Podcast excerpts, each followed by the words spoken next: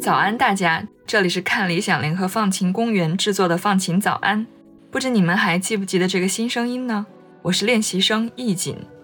今天是二零二二年八月二十三日，星期二。今天你的心情放晴了吗？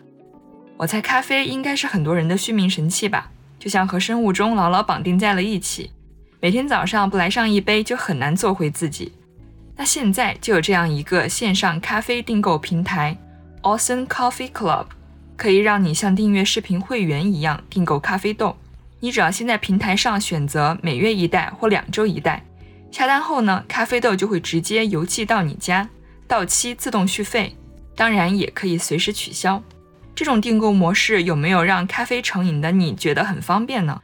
除此之外，Awesome Coffee Club 对咖啡豆的选择也是有严格标准的，不光品质要够优秀。咖啡豆的采购方面也必须满足以下三点要求：首先是集体平台与他的合作伙伴在找到哥伦比亚某合适的产区之后，与这个地区的小农集体合作，直接向农民付款，并允许农民以集体的形式收取更高的价格。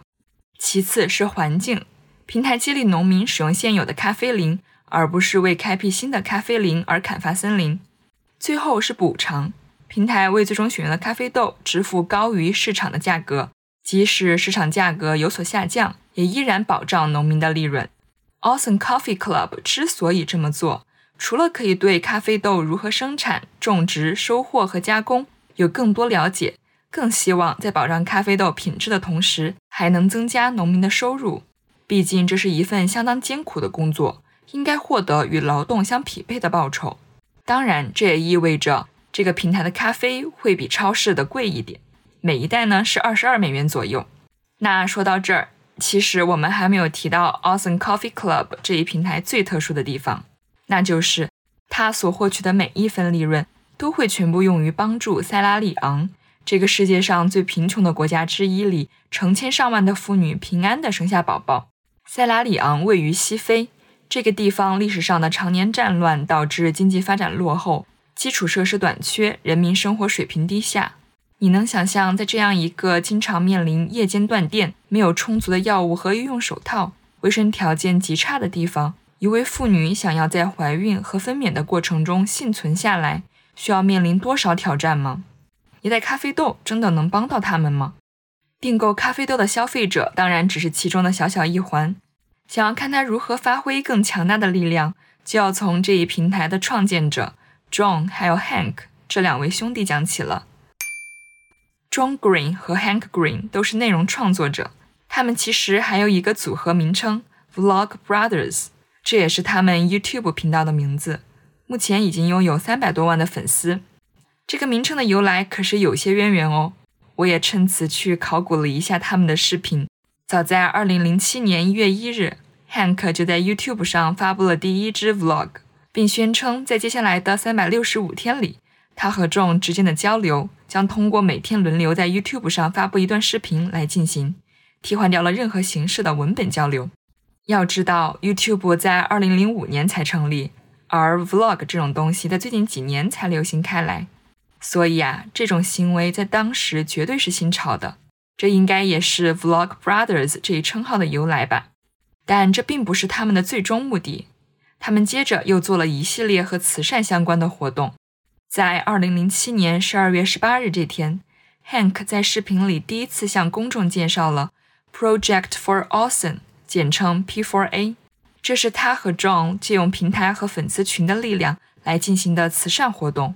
活动的参与方式非常简单，就是发布一支倡导大家为自己喜欢或想要支持的慈善组织捐款的视频。并且视频的缩略图里都要带有 Project for Awesome 的特殊标志，然后在规定的时间上传即可。这样做是希望利用 YouTube 平台算法提高这类视频的曝光度，达到更好的宣传目的。他们的粉丝也真的非常给力，第一次就共有四百多个视频发布出来，得到了很不错的反响。John 和 Hank 在这之后的每一年的十二月份都会举办这一活动。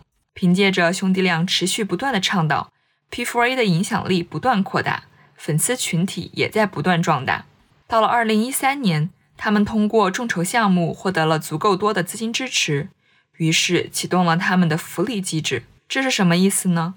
就是捐赠者们都能收获到一些有趣的小礼物，包括他们独家的数字内容、P4A 的周边。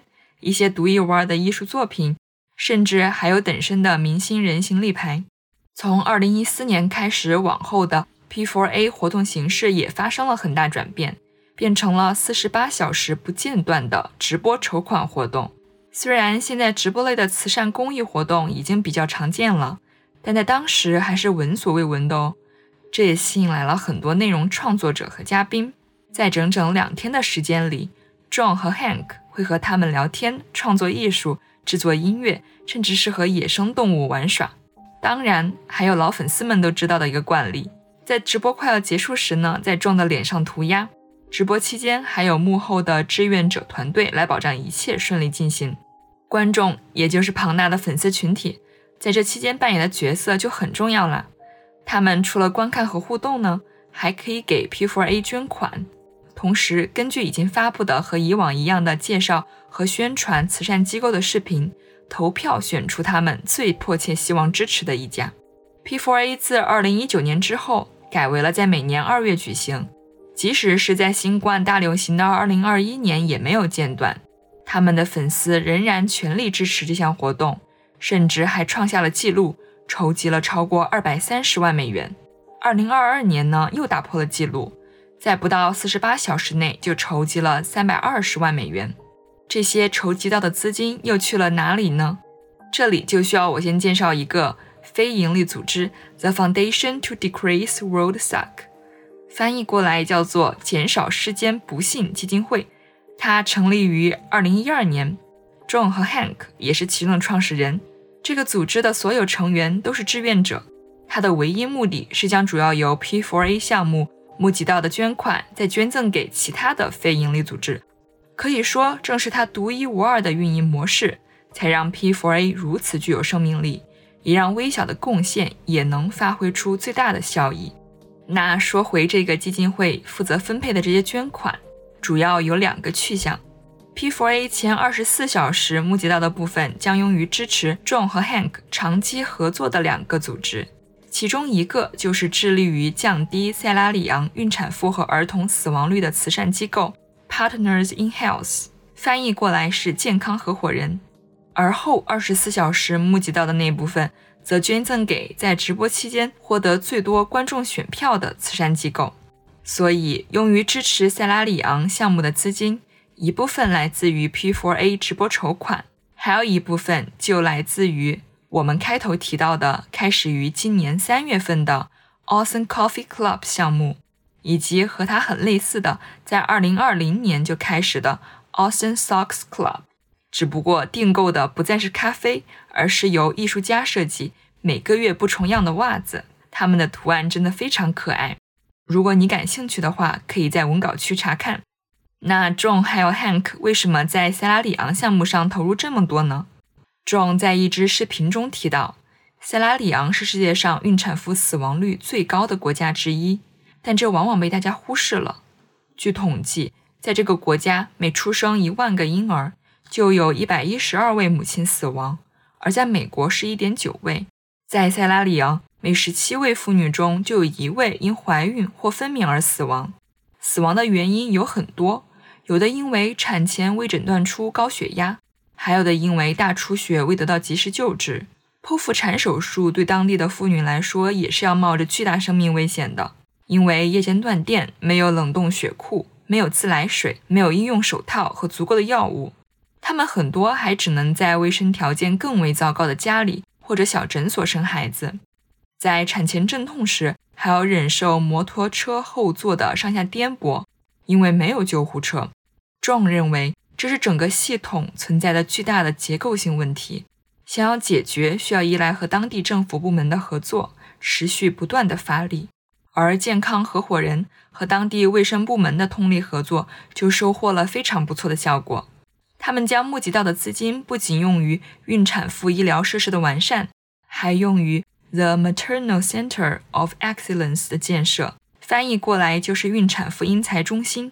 这个新中心于2021年4月破土动工，将在科诺地区提供先进的妇幼保健服务，以及培训更多的专业医护人员，成为全球创新的孕产妇保健和教学中心。并准备将这一模式在塞拉利昂和世界各地都推广开来。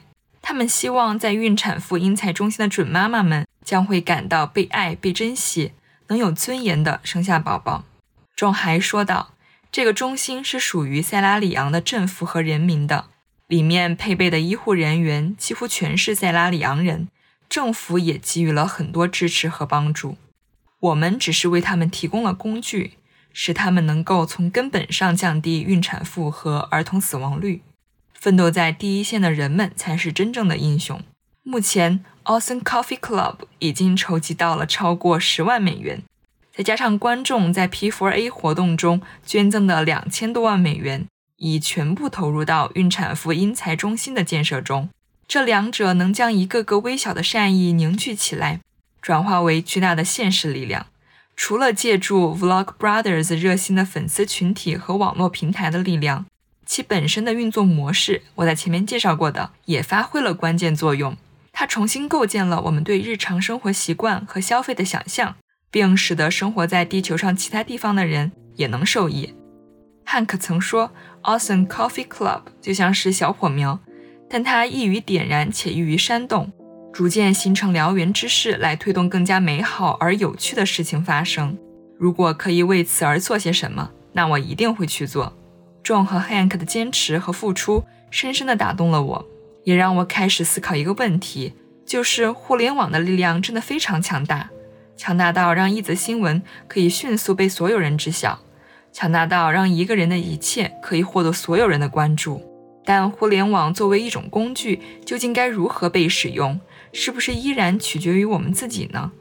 它可以启发我们，赋予我们无穷的创造力，让小火苗也可以被点燃、被煽动，然后蔓延开来，照亮世界黑暗的角落。今天的故事到这里就结束了，我是易锦，我们明天见。